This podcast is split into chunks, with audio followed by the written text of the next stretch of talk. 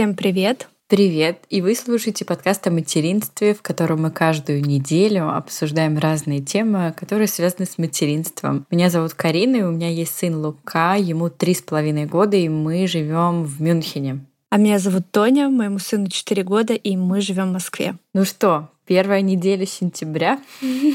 Я поздравляю всех нас.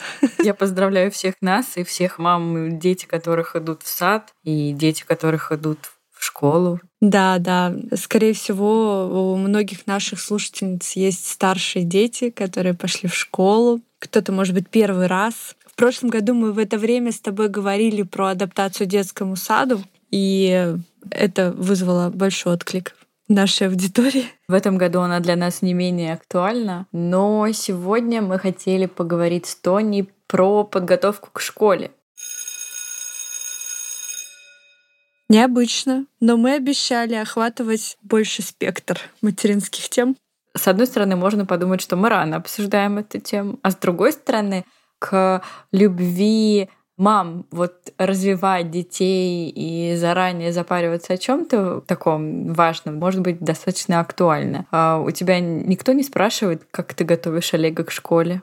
Меня постоянно спрашивают, в какую школу мы его отдадим, потому что как бы уже пора прозванивать да и забивать ладно? место. Но, скорее всего, это актуально только в Москве, потому что у нас действительно в хорошие школы очень сложно попасть, и туда нужно записываться заранее. Иногда даже приходится посещать детский сад при этих школах. Вот поэтому, да, мы уже давно говорим на эту тему и внутри нашей семьи, и на площадках с мамами. Поэтому школа уже так косвенно касается нас. Но с учетом того, что я вот только недавно буквально выпала из нидерландской действительности, когда я ходила и выбирала школу, потому что если бы мы остались жить э, в Нидерландах, в марте Лука бы уже пошел в школу, и я выбирала школу недавно буквально, вот ходила. Моя жизнь такая непредсказуемая. Вот в апреле я ходила, выбирала школы, а в августе живу уже в другой стране. Но не суть. Выбирала, да, школу тоже в Нидерландах, и там тоже это нужно делать заранее. Когда Луке исполнилось три года, ему пришло письмо о том, что вообще-то через год Лука должен идти в школу. Мы вас, конечно, поздравляем с днем рождения, но идите выбирайте. И в Нидерландах тебе приходит письмо, и они эм, высылают такой тебе список школ. Ты выбираешь эти школы, которые тебе нравятся. Я смотрела школы по рейтингу по рейтингу выпускных экзаменов, да, я делала вывод, что хорошая школа или не очень. Писала директору письмо, что я очень хочу прийти на экскурсию в вашу школу, я вот была в двух школах. Как мама трехлетки могу сказать, что плюс есть такой, что ты уходишь из школы с пакетом подарков для твоего ребенка. И Лука у меня уже из каждой школы ждал, мам, ну что, какие мне подарки ты передали? Но, конечно, подготовка вот к школе в Нидерландах, она, наверное, этим и заканчивается. Выбрать школу, в которую пойдет твой ребенок в 4 года. В 4, да, уже? Четыре, да. На следующий день после четырех лет. И не 1 сентября голландские дети идут в школу, а на следующий день после четырехлетия. То есть Лука бы пошел в школу 7 марта. 1 сентября у них такого нет. Для нашей ментальности, конечно, это звучит дико, но я недавно смотрела интервью, и как раз это объяснялось тем, что э, дети по возрасту мало различаются, допустим, 4 и 7, нежели 7 и 15. Но 7 и 15 мы называем школой, а 4 и 7 почему-то боимся внедрять, там, не знаю, в российскую систему образования. Я могу сказать, что после экскурсии я тоже вначале пугалась, потому что, естественно, я такой человек со знаниями, российских нейропсихологов о том, что ребенок будет готов к школе только в 7 лет и не раньше, как раз что лобные доли созревают у ребенка к 7 годам, что он может просидеть 40 минут на уроке, именно в 7 лет это происходит. И я так думала, как, что он будет делать 4 года? На самом деле в Нидерландах с 4 как раз ровно до 7 лет, то есть первые вот эти 2-3 класса, это просто детский сад при школе. Все. Угу. Дети делают там все же то же самое, что в нидерландских детских садах, не в русских, потому что нидерландские детские сады очень отличаются от русских. Никаких утренников, никаких заучиваний стихотворений. Линеек, наверное. Ли... Да, ничего нет. вообще такого нет. То есть это просто знакомство с сознаниями, с предметами, с математикой, с буквами, с естествознанием в супер игровой среде. Все, в нидерландских школах это выглядит так. Все буквы они проигрывают, все цифры тоже. Очень классно у них уроки есть сознание, когда они там все выращивают, ходят, воздух набирают в какие-то баночки, еще что-то. Но в России, на самом деле, эта тема среди моих знакомых о подготовке к школе стоит прям важным пунктом, потому что многие мои знакомые с трех лет начинают готовить детей к школе. Да, что уж говорить. Что уж говорить. Тоже, говорит, моя родная сестра в этом году идет в школу. Ого! Милане 7 лет. Мне кажется, где-то с трех или с четырех лет она ходила на разного рода подготовишки, mm-hmm. как это называют у нас в семье, к школе, где ее там учили писать или читать. И я вначале такая говорю, а что, в школе-то больше не учат, что ли, писать или читать? Почему ты должен прийти в школу и уже уметь это все делать? Реальность такова, что дети приходят в школу уже зная алфавит, умея читать. Если твой ребенок этого не будет делать, у него еще могут вырасти какие-нибудь комплексы на этой почве. Поэтому из этой действительности вообще никуда не уйти. Вот я читала как раз у блогера, у одного, у нее мальчик, она с ним там с детства занималась развивашками, я наблюдала, как растет ее сын. И вот ему идти в этом году в школу, Отдельный вопрос был то же самое, как вот ты рассказываешь, как он, она там выбирала ему школу. Господи, она чуть ли не взятку давала, чтобы попал ребенок в нормальную школу. И, естественно, чтобы он попал именно в эту школу, он должен пройти именно эти подготовишки при этой школе и никакой другой. Ну, короче, факт в том, что ребенок читать и писать не умеет. Вот ему в сентябре в школу, а он не умеет читать и писать. И он единственный ребенок из класса из 25 человек, который не умеет читать и писать. И как бы там мама бьет тревогу. Ребенок знает буквы, но не умеет складывать их. И у нее прям там истерика в блоге, потому что она очень боится того, что в школе не будут учить читать и писать, а все дети уже все умеют, и они как бы пойдут дальше, а он такой, а меня научить. А есть, знаешь, некоторые развивашки, которые в игровой форме это все делают. Это мне ближе. Когда, допустим, буквы они лепят из пластилина. Вот это более-менее лояльно. И ребенок в такой форме, он, в принципе, учит все, что ему необходимо знать к первому классу. Ему не так скучно это делать.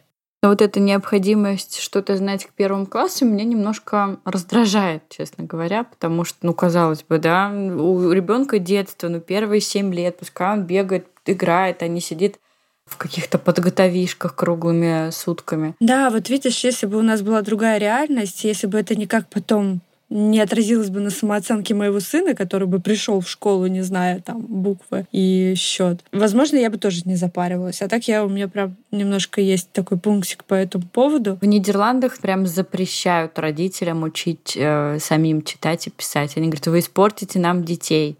У нас своя методика, мы сами все сделаем в школе. Не учите ничего, вы испортите детей.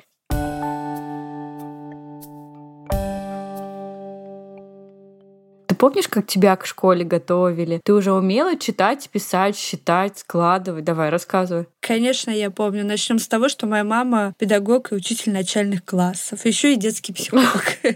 И, конечно, все навыки, как молодого специалиста, она отрабатывала на мне. И, наверное, с лет трех, угу. трех с половиной я уже начинала учить буквы.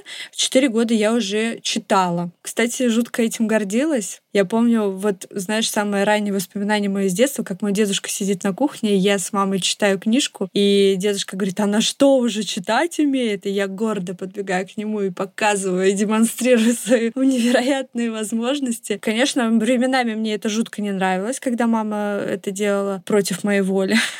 Я помню, даже один раз выкинула учебник из окна, потому что мне так хотелось гулять, и вообще было не до книг, и я типа случайно его уронила. Вот такой у меня был протест и бунт. У меня примерно такая же ситуация. В четыре года я уже читала. Ну, то есть я прям читала тексты маленькие такие. Как я это делала, я не знаю. Моя мама научила меня читать по кубикам. Я помню, это тоже у меня такая картинка. У нас было очень-очень много кубиков вот этими, знаешь, с буквами. И я очень любила, когда мама мне читает так же, как и Лука.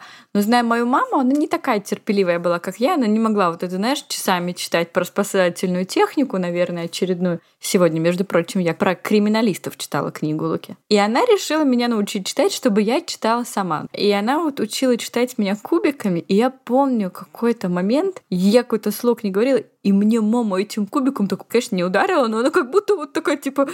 И я начала читать просто как по маслу у меня пошло. И чтением у меня было все хорошо, потому что я помню в первое лето, когда в первый раз меня отдали на лето бабушки с дедушкой, это было мое лето с 4 до 5 лет, и меня готовили активно к школе, и, и мама с собой бабушки дала, у меня было две таких энциклопедии, одна типа про чтение, а вторая про счет. Я прям помню, что про счет была голубая обложка, а про чтение розовая. И дедушка, у меня дедушка учитель высшей математики в институте был, да. И дедушка мой такой говорит, так, ну читать ты умеешь, давай заниматься математикой. А математика у меня вот как не шла всю жизнь. Ну вот и ты меня знаешь, да, мы с тобой в этом плане одинаковые. То есть она у меня не шла совсем. И я помню эту картину, как я убежала от дедушки, и мы бегали вокруг дома. Он сидел за мной с этим учебником математики для дошкольников, а я от него.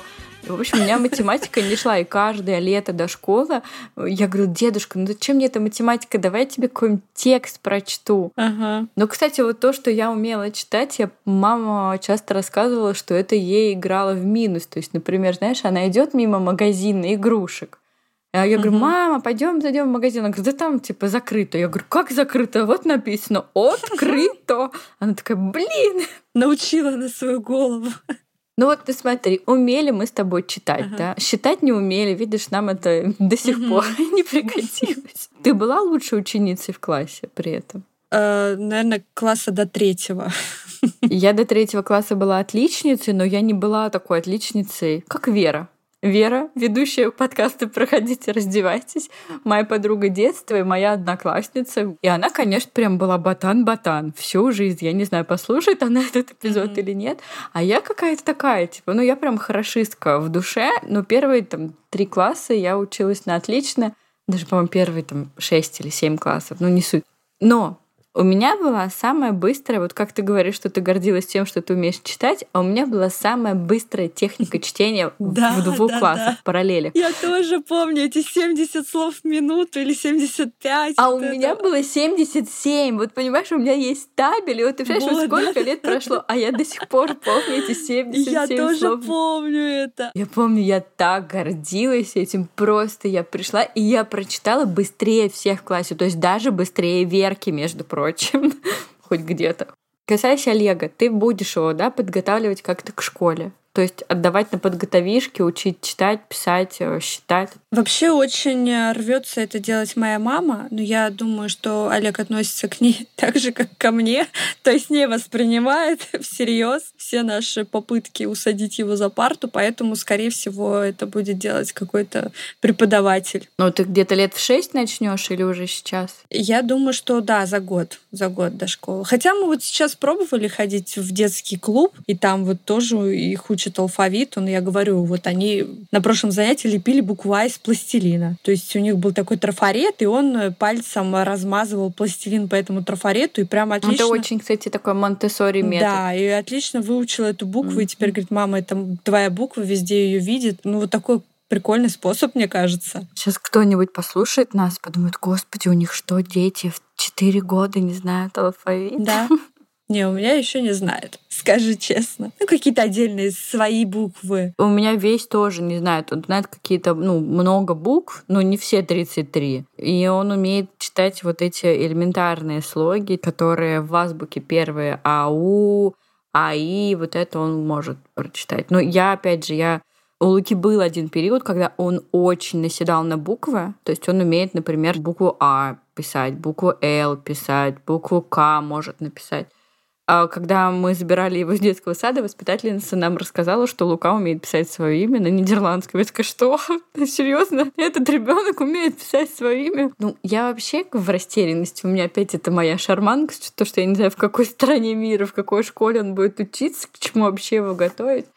Но я думаю, что где-то в 4, в 4,5 года я, я бы хотела, чтобы мой ребенок умел читать но я не буду на него давить. Вот просто опять у нас вот полгода назад у него была эта история с буквами, что он во время моего чтения меня останавливал и постоянно там спрашивал, что это за буква.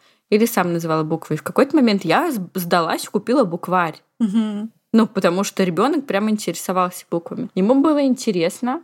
Потом мы как раз начали вот эти наши путешествия э, и перестали. Если сейчас осенью он захочет снова поучить буквы, то я готова с ним там посидеть, полистать букварь. Но вот прям сажать его за парту нет, конечно. М-м. У меня еще, конечно, большие надежды на детский сад. Кстати, Лука же тоже идет в русско-немецкий детский сад. Да. Интересно, какая у них будет программа? Может быть, у них тоже будет включено вот это изучение алфавита? Я все боюсь утренников. Я уезжала из России, чтобы у меня не было утренников. А тут сейчас как начнутся какие-нибудь 8 марта, праздник осени, праздник весны.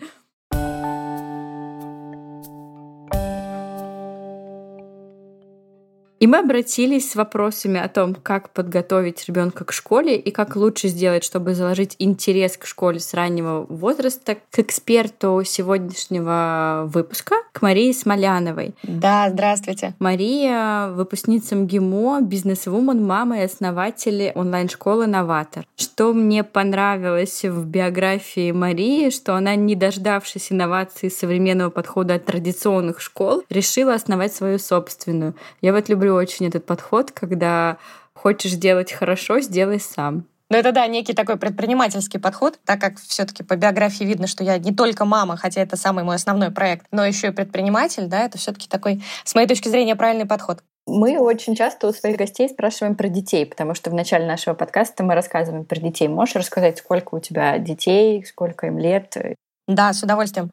У меня двое детей, а, старшей дочке 7, а вот осенью будет 8, она уже второклассница, а младшему сыну 6 лет исполнилось э, буквально вчера. А вот, так что вот детки вроде уже подрощенные, но при этом как раз э, либо уже в школе, либо на грани школы, поэтому очень даже мне тема подготовки к школе и начальной школы актуальна и близка. Тогда у нас к тебе несколько вопросиков. Э, с учетом того, что у тебя есть опыт подготовки своих детей к школе и такая большая онлайн-школа, которая готовит детей, в том числе и к школе. Как вообще сделать так, чтобы подготовка к школе ребенка не то что не травмировала, не оттолкнула? Да, потому что мы как раз вот в в эпизоде 100 не вспоминали, как нас родители готовили к школе, и точно поняли, что можно где-то немножко переборщить, и ребенок уже до школы скажет, зачем мне эти ваши книжки, учебники, отстаньте от меня все, пожалуйста. Здесь такой достаточно сложный вопрос, то есть я, конечно, расскажу свою точку зрения, но проблема заключается в том, что инструкции нам не выдают. То есть вот нам, когда ребенка выдают в роддоме, инструкция почему-то к нему не прилагается. Вот то же самое с подготовкой к школе и с самой школой. Инструкции нет.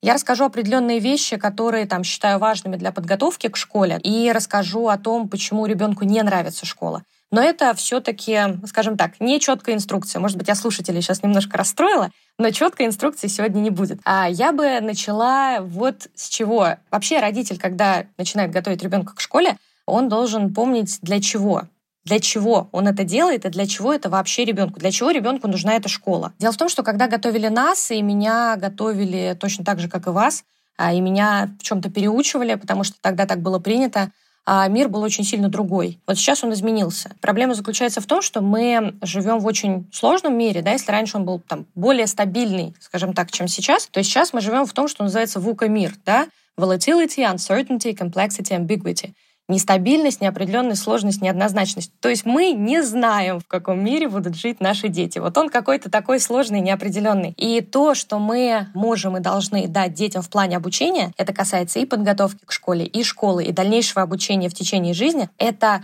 подготовить ребенка к тому, что учиться это интересно. Подготовить ребенка к тому, что учиться это важно, классно, интересно, это можно делать всю жизнь. И, собственно, для этого вся подготовка к школе и затеяна. Вовсе не для того, чтобы там обучить ребенка базовым навыкам чтения, письма, а, да, и счета, а для того, чтобы научить его учиться обучить неким важным базовым а, знаниям. И на самом деле вот э, отсюда идет как раз э, там некое непонимание родителями и педагогами, да, как готовить детей. Потому что вот этот важный момент, контекст, в котором ребенок развивается и в котором он будет жить дальше, не учитывается. Хотелось бы начать тогда с причин нелюбви к школе. Как знаете, есть и Григорий Остер с вредными советами. Как не сделать так, чтобы к школе ребенок уже вот прям не любил ее? Какие вредные советы? Я, кстати, в детстве книгу Остера обожала, просто зачитывалась. И я, и я обожала. И теперь очень часто в жизни уже я все время начинаю как-то от плохого, от противного. А, во-первых, э, нужно начать э, учить ребенка читать как можно раньше, лучше лет с двух. А слушайте, были раньше комплекты. Вот я, когда дочке моей был годик, я нашла эти замечательные комплекты, не буду их озвучивать, они каких-то безумных денег стоили, их накупила. А и там было обучение ребенка чтению с 9 и счету с 9 месяцев. Сейчас мы уже с позиции своего опыта можем на это посмотреть, в чем-то посмеяться.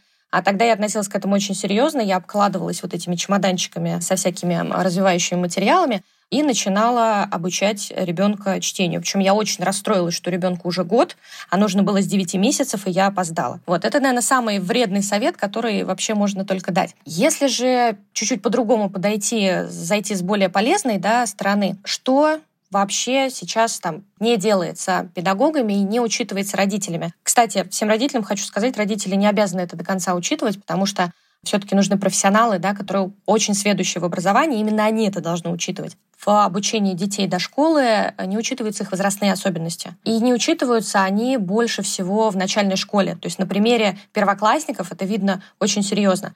Объясню, что я имею в виду. До 7 лет ведущим способом познания мира у ребенка является игра. Вот он играет, и потом его резко сажают за парту. И резко ребенок да, должен высиживать 40 минут, а, должен хорошо все уже начинать читать, причем лучше, если он придет уже читающий в школу, разумеется. А, да, идеально выслушивать а, команды учителя, назову это именно команды, потому что, к сожалению, это так. И вот как-то так его жизнь должна очень сильно оборваться в 7 лет, и вдруг он резко должен стать взрослым. Это на самом деле очень и очень грустно, это самое там плохое, что происходит. Вообще, когда мы готовим ребенка к школе, и когда он приходит в первый класс, очень важно вот эту особенность ребенка учитывать. Ребенок хочет и должен еще пока играть. Это его способ познания мира через игру. Вот, к счастью, сейчас уже появляются, пока еще их мало, но появляются более-менее продвинутые школы, которые вот эту базовую особенность ребенка учитывают. Да, еще одна возрастная особенность, которая не учитывается, вот мы, например, это очень четко там используем и прописываем в образовательных программах до школы, да, это то, что дети по своей природе являются исследователями. Им не нужно какие-то знания в голову, как в коробочку класть, да? Им нужно самим найти суть, самим найти причину какого-то явления, понять, как это все функционирует. Именно тогда им будет интересно учиться. Потому что учеба — это некий способ э, добывать информацию. Я уже, кстати, вот говорю, добывать информацию — это там один из первых навыков, который закладывается на этапе подготовки к школе, который потом ребенку будет нужен всю его жизнь когда он будет уже взрослым и осознанным человеком. Поэтому очень важно ребенку задавать вопросы. Почему? Зачем? Как? Вот, к сожалению, не там, стандартная начальная школа нестандартная подготовка к школе, вот этого не делают. А что же тогда, Мария, делать? Как нам готовить детей к школе? У нас сейчас есть такая вот э, система школьная, что ребенок должен приходить уже знать буквы, алфавит, счет и уже более-менее быть готовым. А как это сделать, если мой ребенок не сидит за столом и ему нужно пока еще бегать, прыгать и познавать какие-то другие сферы? Учить алфавит на бегу. Учить на бегу, да, прыгать по карточкам. На самом деле, вот здесь как раз в этом и состоит основной момент подготовки к школе. Подготовка к школе — это не только предметные какие-то знания, да, то есть понятно, что есть предметная база, счет, чтение и письмо, которым сейчас как раз и учат на подготовке к школе. Но нужно очень четко понимать, что вот эти три предметные области нужны ребенку не для того, чтобы он в первом классе лучше учился, еще больше знаний наслаивал да, на то, что он приобрел до школы, а только для того, чтобы он чувствовал себя уверенно. Уверенно в той среде, в которую он попал. И если ребенок, который наслаждается детством и играет, и не скачет по карточкам в попытках э, выучить что-то, приходит такой, ну, скажем так, не готовый, да, в кавычках, скажем, в школу и видит вокруг детей, которые читают, считают и пишут, то он чувствует себя неуверенно, он чувствует себя не таким. То есть вот по сути, по сути, вот эта предметная база нужна для того, чтобы просто ребенок почувствовал себя уверенно в своей тарелке. Но вот эта предметная база — это далеко не все. Самое важное — это психоэмоциональная готовность ребенка. Почему а, я начала с того, что родителям очень важно понимать, для чего им вообще эта школа и к чему мы готовим ребенка. Вот эта психоэмоциональная готовность которая закладывается до школы, она нужна ребенку не для того, чтобы он в первом классе себя а, уверенно и классно почувствовал, а для того, чтобы он успешно учился и развивался всю жизнь. Мы сейчас живем в мире, где процветает lifelong learning, обучение в течение всей жизни. Это уже не та история, как в нашем с вами детстве, да, когда там родители выбирали школу, потом выбирали за нас университет. Сейчас так уже не работает. Сейчас дети, которые вот сейчас являются детьми и скоро вырастут, они будут учиться всю жизнь. Соответственно, психоэмоциональная готовность к школе — это не готовность к школе, это готовность к жизни. И вот именно это и должно закладываться а, да, на этапе дошкольном. Если мы говорим про soft skills, то мягких навыков вообще-то выделяют 67 позиций. Они как раз очень сильно важны для успеха ребенка в течение всей жизни, и закладывать их нужно именно до школы. А расскажи, пожалуйста, как можно с помощью школы «Новатор» подготовить ребенка к школе? Что очень важно, мы в основу концепции школы закладывали вот все то, что я сейчас говорила. Естественно, я буду как предприниматель безумно рада, да, когда дети придут ко мне. И там к тем педагогам, да, уже 50 педагогов, которые готовят профессионально детей к школе, которые отбираются по специальной технологии.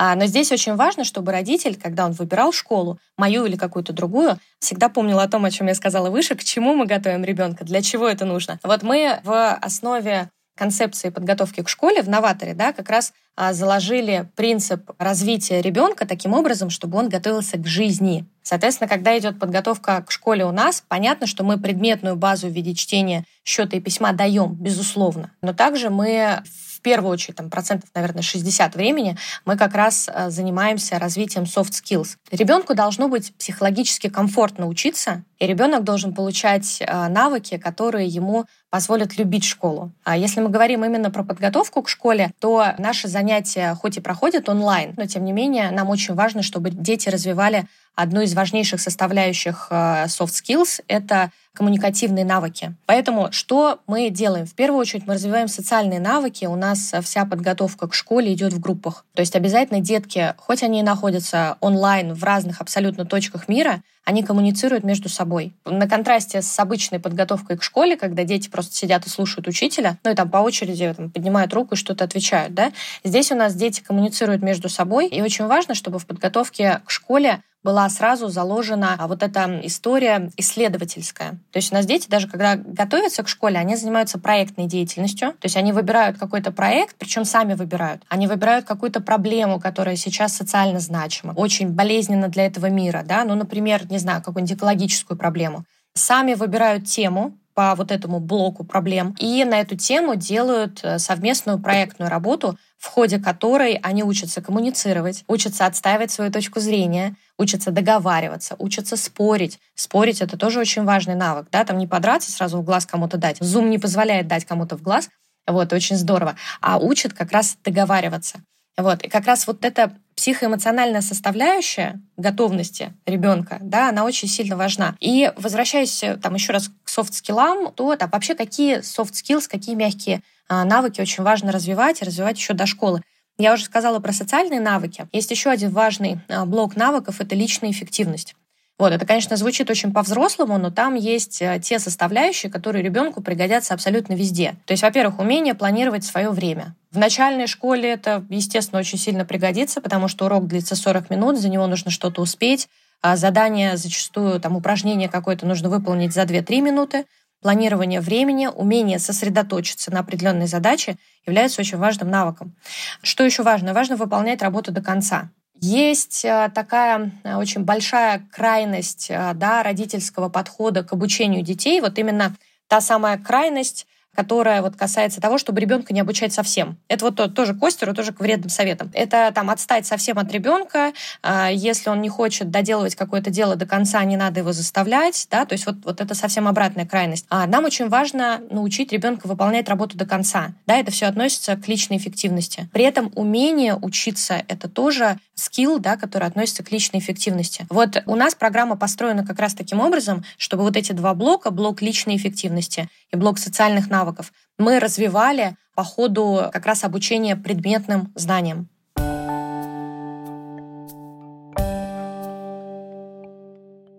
Я как раз э, прошла вот этот опыт ранней подготовки к школе, наверное, еще тогда, когда, в принципе, не особо было принято готовить к школе. Я достаточно поздний ребенок, меня мама в 39 родила, и при этом она э, была стюардессой, и стюардессы выходили тогда на пенсию в 45 лет. Соответственно, она понимала, что к моменту моего первого класса она будет, в общем-то, уже пенсионером. Ее это очень сильно пугало. Поэтому она очень много занималась моим обучением. Я ей очень, конечно, благодарна, безумно благодарна. И так сложилось, что к пяти годам я оказалась полностью готова к первому классу, причем не просто готова, а я прошла программу первого класса. А, и меня отправили в школу. В итоге, забегая вперед, да, скажу, что в институт я поступила в 15, окончила в 19, ну то есть все очень-очень сильно рано произошло. И вот э, с высоты своего опыта я могу сказать, что я все-таки своих детей вот по такому пути бы не хотела проводить. То есть я понимаю, что тогда были объективные обстоятельства такие, да, ну вот как есть. Но при этом есть очень большие минусы, которые я на своем опыте ощутила. И они как раз касаются вот этих soft skills. То есть если по предметным знаниям мои знания были очень высокими, то при этом с точки зрения эмоциональной готовности я не была готова от слова совсем. В итоге меня отправили в частную школу, потому что в обычную меня не брали, естественно, в пять лет. И в частной школе в первом классе, когда я училась, мама сидела за дверью класса в коридоре.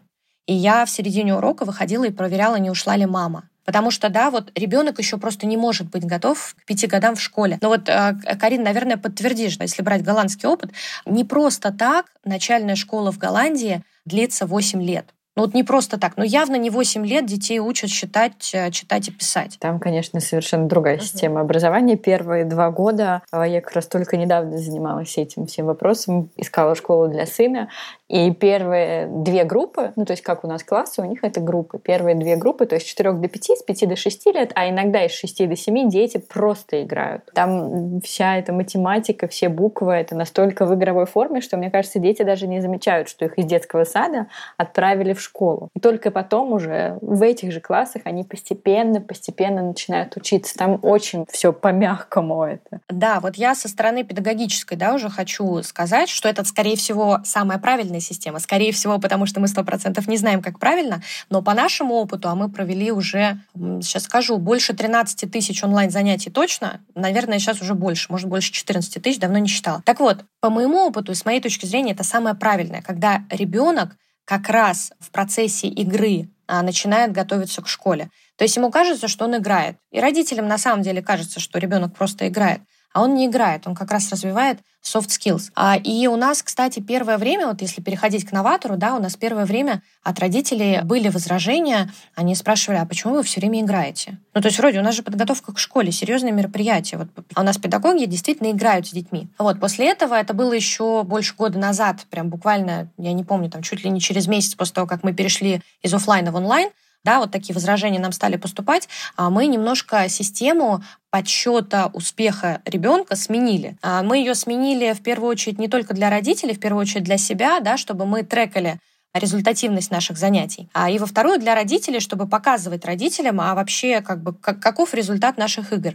Мы сделали так. К нам, когда приходит ребенок, и до сих пор это действующая система, а к нам, когда приходит ребенок, мы сначала составляем диагностическую карту, то есть полную диагностику ребенка по тому блоку аспектов, да, по которым ребенка есть у нас задача развивать. Вот. А после этого у нас педагоги фиксируют абсолютно каждое занятие, для чего это занятие проводится, и результат занятия для каждого ребенка. И по итогам абонемента или по итогам месяца у нас вот эта информация сводится в единый репорт для родителей, в котором мы показываем, что было сначала так, потом стало так. Причем родители, и глядя на репорт, и потом тестируя да, своего ребенка, и вообще там общаясь с ним а, на те темы, которыми мы занимались, сами удивляются, каким образом в ходе игры, вроде казалось бы, визуальной игры, да, настолько сильно предметные знания а, развитыми стали, да, и еще они удивляются, что вот эта эмоционально-психологическая а, какая-то стабильность и уверенность, да, у ребенка появляется, что вообще-то еще и soft skills при этом развиваются, о которых, в общем-то, мы не думаем. А, так что вот это э, там очень сильно важно.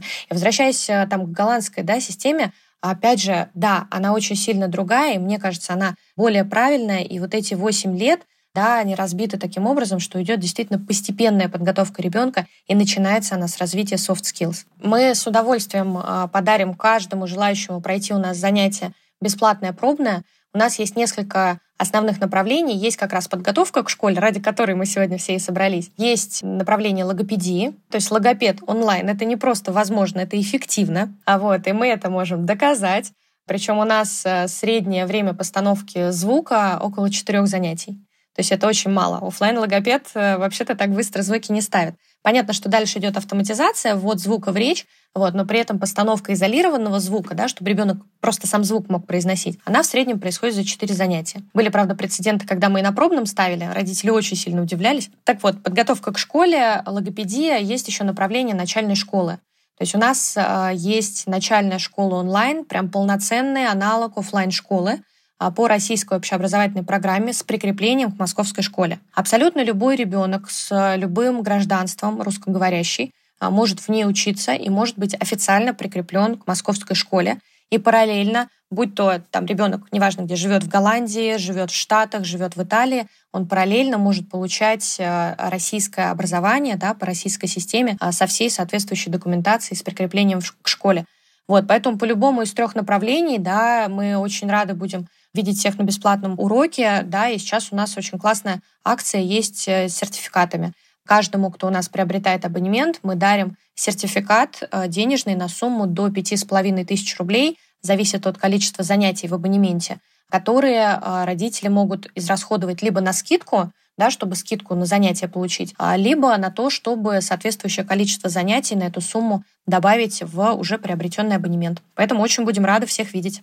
Все ссылки мы оставим в описании. От себя, как от мамы русскоязычного ребенка, который растит его в другой стране, хочу сказать, что это, конечно, невероятно удобно, что может быть школьная программа русская школьная программа у ребенка онлайн, потому что я очень много групп читаю. Мамы в Нидерландах, еще что-то. И все очень сильно переживают и, конечно, всегда сравнивают образовательные программы. И очень многим хочется вот именно такой российской программы, чтобы, если что, ребенок, который захочет вернуться в Россию, бывает такое, чтобы он чувствовал себя на одном уровне там, с одноклассниками. Это очень-очень удобно. Да. Я потому что тоже об этом переживаю, но я переживаю не в плане российской программы школьной, а в плане, ну, например, литературы. Для меня очень важно, чтобы мой ребенок, в какой бы стране он ни рос, я бы прям хотела, чтобы у него были такие же уроки литературы, как были у меня в школе. При этом я прекрасно понимаю, что ни в одной европейской стране у него этого не будет, потому что в каждой европейской стране они проходят э, литературу своей страны. Угу. Ну вот самое частое, что мы слышим от родителей за рубежом, а у нас много очень русскоговорящих клиентов за рубежом, суммарно уже из 16 стран. Чаще всего мы слышим, что мы боимся, что ребенок либо забудет русскую речь, либо не выучит ее на достаточном уровне. И абсолютно правильно ты сказала, что дети, ну там семьи зачастую возвращаются в Россию по тем или иным причинам. Кто-то был в долгосрочной командировке, да, у кого-то ребенок там родился, кто-то решил просто вернуться в Россию. И очень важно иметь возможность влиться не просто в новую какую-то непонятную систему образования, а влиться в систему образования, имея соответствующие там знания и навыки. У нас вообще начальную школу онлайн очень любят либо русскоязычные за рубежом, либо также дети, которые занимаются, ну, родители детей, которые занимаются спортом высоких достижений. То есть очень часто бывает так, что ребенок уезжает на сборы например, по горным лыжам там на три месяца там куда-то в горы, неважно куда, да, и вот эти три месяца не имеет возможности ходить в обычную школу. При этом и спорт бросать не хочется, да, и образование получать нужно. У нас таких детей очень много. Вот детки из спортшкол очень здорово тоже у нас а, обучаются, при этом они проходят все то же самое, всю ту же самую программу, что они бы проходили в школе.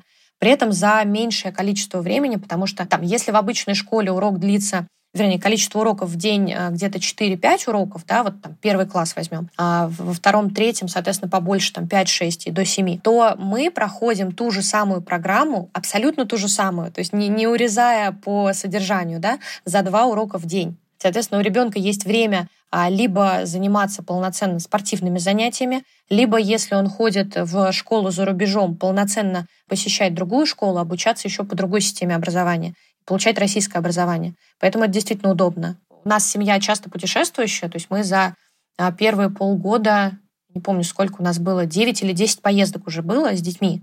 И просто учась в обычной школе невозможно с таким графиком, а, ну, как-то еще и совмещать посещение школы. От поездок отказываться не хочется. Поэтому вот тоже как, как родитель часто путешествующий, я вижу, насколько это удобно.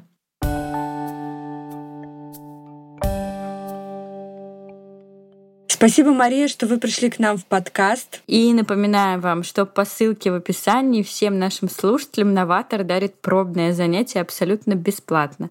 А промокод «Мама» дает сертификат на скидку для всех продуктов школы до пяти с половиной тысяч рублей. Подписывайтесь на наш инстаграм «Мам», нижнее подчеркивание «Мама», нижнее подчеркивание «Мам». Мы с Тони обещаем, что с наступлением детского сада у наших детей мы будем чаще появляться в нашем инстаграме. И совсем скоро мы представим вам наш Patreon, в котором будет много интересного и полезного для вас в первую очередь. Если вам понравился наш сегодняшний выпуск, не забудьте поставить оценку в приложении, в котором вы слушаете наш подкаст. Всем хорошего дня, легкой адаптации и теплого сентября. Пока-пока.